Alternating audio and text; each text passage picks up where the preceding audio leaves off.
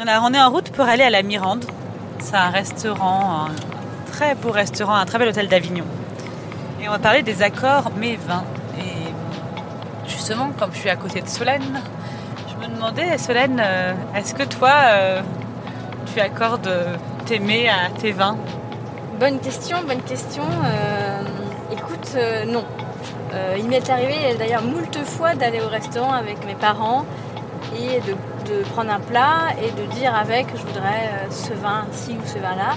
Et à chaque fois, ça me semblait être une aberration pour mes parents. Genre, mais tu peux pas faire ça. Et vraiment, je comprenais pas en quoi je ne pouvais pas prendre ce vin avec euh, cette viande ou ce poisson, quoi. Donc, euh, bah, ça va sûrement me éclaircir un peu parce que jusque-là, je ne respecte pas les, les règles des accords. Sous la robe, épisode 5. Les accords mes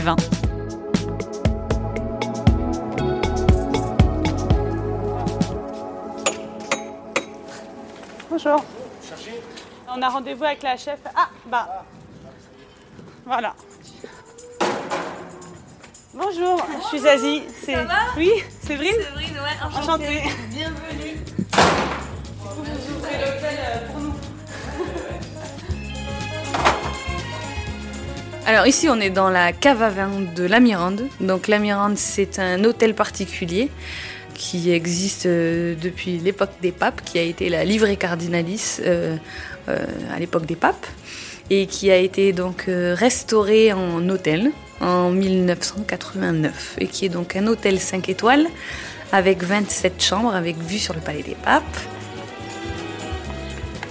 Un restaurant gastronomique étoilé au guide Michelin, dont le chef est Florent Pietraval. Et il y a aussi donc un salon de thé fabuleux, euh, un bistrot et euh, une entité qu'on appelle la table haute, où on fait des dîners privés et des cours de cuisine. Où, on fait, c'est que c'est, vous la chef de, de- de cette euh, table d'hôte. Oui, oui, oui. Donc euh, vous, vous êtes Séverine euh, Sagnier, et, donc vous êtes une chef, mais vous aimez aussi beaucoup euh, le vin et les vignerons. Oui. Et ça, ça vous vient, ça vous vient d'où? Ça c'est familial parce que mon grand-père est vigneron, mon oncle aussi, donc euh, c'est vrai que euh, on a toujours dégusté, on a toujours euh, fait des comparaisons, on a toujours ouvert plusieurs millésimes, on a euh, voilà, j'ai une éducation du vin qui qui vient de ma, ma plus tendre enfance, je sais pas si on peut dire ça, mais, mais voilà, j'ai fait les vendanges, euh, j'ai appris à voilà à vinifier avec mon grand-père, avec mon oncle, on a des discussions, euh, on est incollables en, en cépage et en, région viticole. Enfin voilà, c'est juste une passion quoi. Voilà. Et là, on est dans la cave, et juste en face de nous, ça tombe bien, euh, il y a écrit euh, CDR, donc euh, j'imagine que c'est pour Côte-du-Rhône. Et, et c'est important, parce que là, on a vu avec euh, ce qui s'est passé, le Covid, etc., que c'était dur pour certains vignerons, des vignerons justement qui vendent plutôt au restaurant. Et donc, ça montre aussi qu'il y a ce lien entre vignerons et chefs et restaurants. Ah oui, c'est sûr. Bah oui. Bah après, généralement, on aime.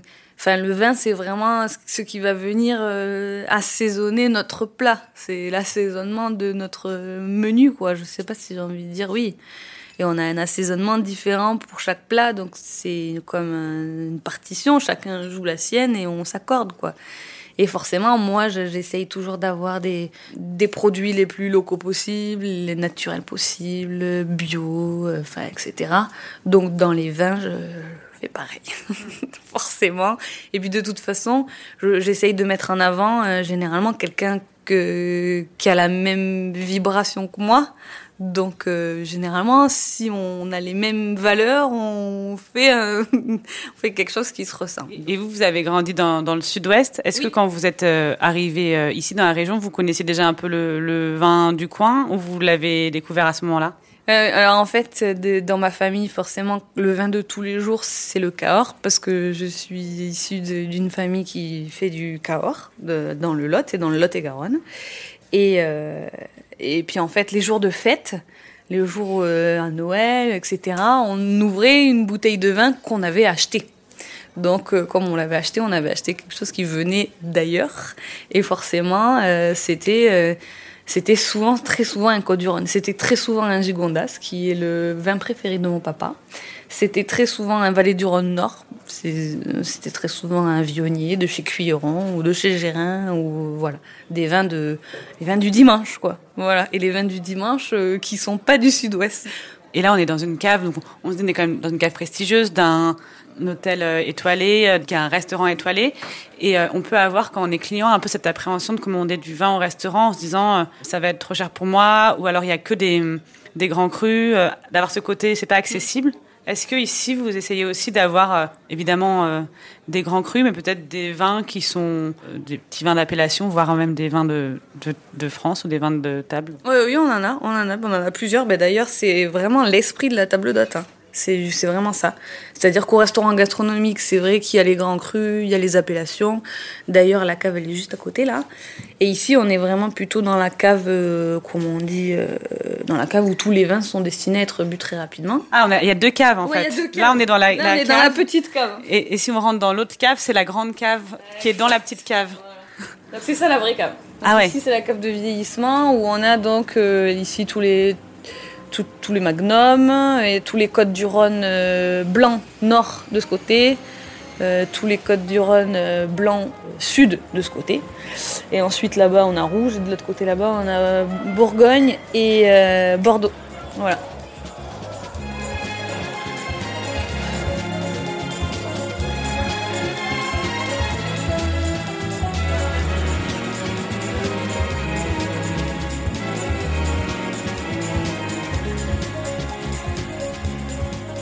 Après l'impressionnante cave de la Mirande, nous sommes remontés à l'étage pour filer dans la tout aussi impressionnante cuisine.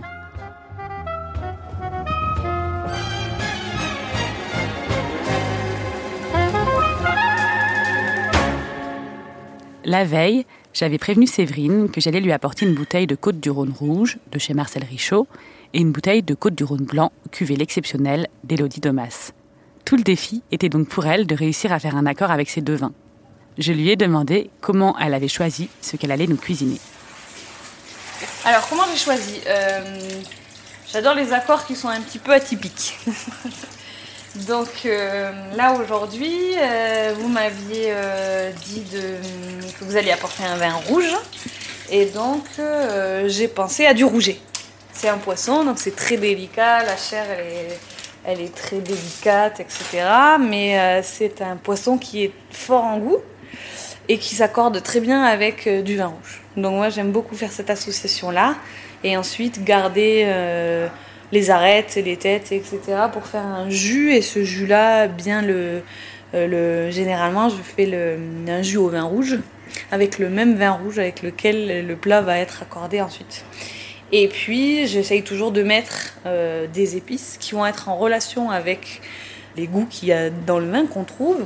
Et généralement, bon, pour les vins rouges de la vallée du Rhône, on est, on est toujours sur des fruits rouges très mûrs, on est sur des épices, on est sur du, souvent du clou de girofle, souvent il y a un côté zan qui est très marqué, donc généralement je rajoute un peu de réglisse. Donc voilà, j'essaye toujours de trouver des associations euh, qui sont locales et qui mettent en valeur toutes les caractéristiques et toutes les spécificités du vin. Donc ici, c'est la Méditerranée. Donc le rouget, c'est quand même le poisson phare de la Méditerranée. Nous, on l'appelle euh, la bécasse des mers parce qu'il il a ce goût très prononcé. Je vais le désarrêter, donc l'ouvrir en portefeuille, le désarrêter à l'intérieur, mettre de la tapenade noire, parce qu'on est en province quand même. Et comme c'est la saison des cerises, je vais faire une petite poêlée de cerises euh, pour aller avec. Voilà. Et quand vous dites que vous aimez les accords euh, surprenants, c'est que peut-être on se serait dit poisson, on va prendre du vin blanc? Exactement, poisson blanc. Pour le commun des mortels, c'est toujours un peu mystérieux les accords quand on n'est pas habitué. Est-ce qu'il y a des grandes règles qui permettent de se repérer? Alors la grande règle, c'est ce qu'on aime nous. c'est juste ça. C'est déjà quand on va au restaurant, on célèbre premièrement, on célèbre l'instant. Voilà, l'instant. On est dans un endroit particulier, on est hors de, notre euh, zone de confort, de notre cercle familial, de notre maison. On est avec des gens qu'on aime, on a envie de célébrer l'instant d'être avec la personne qu'on aime dans un lieu qu'on aime. Et ensuite, euh, ensuite, on nous propose de la nourriture, ensuite on nous propose du vin. Forcément, comme on est à peu près tous des épicuriens, on aime bien manger et bien boire. Mais euh, il n'y a pas de règle. On peut très bien un soir euh, avoir envie d'une pizza, euh, une pizza à la truffe et, de boire avec un vieux champagne à la maison. Quoi. Ça, marche super bien. je veux dire, si on se fait plaisir, il y a tout qui marche. Voilà. Je vous demandais tout à l'heure un peu les, les accords, les grands principes, mais pour des auditeurs qui voudraient justement se mettre un peu à, réfléchir à des accords, est-ce qu'il y a quand même quelques règles ou des choses qu'il faut pas faire, quelques conseils pour les guider? Partir de manière peut-être un peu ludique, de se dire on, peut-être on, goûte le vin, on en boit un, petit verre, une petite gorgée ou deux, et on essaye de sortir nous à notre niveau les goûts qu'on les goûts qu'on trouve qu'on détecte les, ou les, les, les émotions qu'on ressent. Et à partir de ça on essaye de trouver les aliments qui correspondent à ça voilà, c'est par exemple, là, on ouvre du vin rouge. En ce moment, c'est la période des cerises. On se dit, ben voilà, quand on ouvre une cerise bien mûre, on a ce jus qui vient nous colorer les doigts, qui est de la couleur du vin. Ben on se dit, voilà, quand on est, euh, quand c'est la saison des cerises, une poêlée de cerises avec, euh, par exemple, une viande pour accompagner un vin rouge, ben ça peut que matcher, quoi. Parce que c'est, c'est des choses qui, qui ont le même ressentiment profond, quoi, je veux dire voilà. Ça, ça c'est des choses qui peuvent que aller ensemble dans les accords mais et je pense que si on veut débuter, on peut commencer par ça, par le ressenti. Parce que après, je sais qu'il y a des personnes qui aiment euh, la technique, les fiches détaillées, euh, etc. Et ça, ça existe aussi. Si on est débutant, eh bien, on peut très bien aller sur le site internet du vigneron, regarder la fiche du vin, regarder les typicités que le vigneron a bien pris soin de noter pour nous et, cuisiner le plat qui va avec.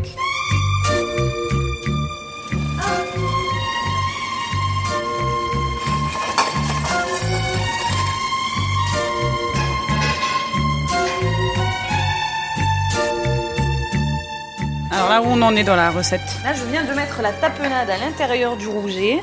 Je viens de refermer le rouget et de bien lisser euh, sur les bords pour que la tapenade fasse comme un, petit, euh, lit euh, à l'intérieur du rouget. Donc là, on va passer au dénoyautage des cerises. Ensuite, on va prendre un papier sulfurisé. On va faire chauffer la poêle. On va mettre le papier sulfurisé dans la poêle, de l'huile d'olive dessus. Comme ça, on est sûr que la peau va pas accrocher. Ensuite, on fera poêler les petites cerises. On servira les cerises avec des noisettes concassées torréfiées posé sur le rouget farci de tapenade. Voilà. voilà, ça c'est chouette, euh, continue à croustiller. La poêle est chaude. Et alors, qu'est-ce qu'on fait? On va dans le jardin, non? C'est bien ça? Nous sommes donc allés sur la terrasse de la Mirande. Nous étions seuls au monde, comme l'hôtel était fermé à cause du Covid. Il faisait beau. Il était environ 16h37. Et je dois vous dire que ce rouget, avec ses cerises et ses vins, c'est le meilleur goûter que j'ai fait de ma vie. Bah là, je sais pas si c'est parce que j'ai des cerises à côté, mais moi, je sens, je sens vraiment les fruits, euh, les fruits rouges mûrs. Euh. Je pense qu'au niveau, là, c'est là au niveau des cerises, je pense que ça va très très bien marcher. Hmm. Et on va goûter. bon, moi, je, je, trouve ça super bon. Et en fait, on a tous les goûts. Ce qui est génial, c'est qu'on a le goût du poisson. C'est vrai qu'effectivement, c'est un poisson qui a du goût. Et du coup, l'olive, ça, ça vient pas du tout l'écraser. Et c'est euh, ouais, un bon accord. Là, on a créé un bon truc à distance, euh, Séverine. c'est ça, exactement. Et, là, l'idée, c'est qu'on a amené une bouteille donc, de blanc. Donc, c'est euh, le domaine Saint-Apollinaire. Et le Didomas, c'est un Côte-du-Rhône. 90% de vionnier et 10% de grenache blanc. Euh, et, dans l'idée, c'était de, se dire que le plat que, vous avez préparé, on peut aussi le, boire avec du blanc. Oui, alors surtout celui-ci, parce qu'il a un côté qui est très rond, très gras. Et là, les noisettes, euh, le, poisson, euh, comme ça, ce, rouget qui a cette chair très tendre, enfin, ça va vraiment très très bien avec. Hein. Les noisettes grillées, là, c'est parfait, quoi. Ah bon On est bien Le désir, le plaisir, souvenir, attendri. J'espère que vous êtes bien vous aussi. Je vous dis à très vite pour le dernier épisode de cette saison 2 de Sous la robe. Nous irons à l'Irak où nous nous demanderons Comment on boit du vin en 2020 N'oubliez pas, l'abus d'alcool est dangereux pour la santé. À consommer avec modération.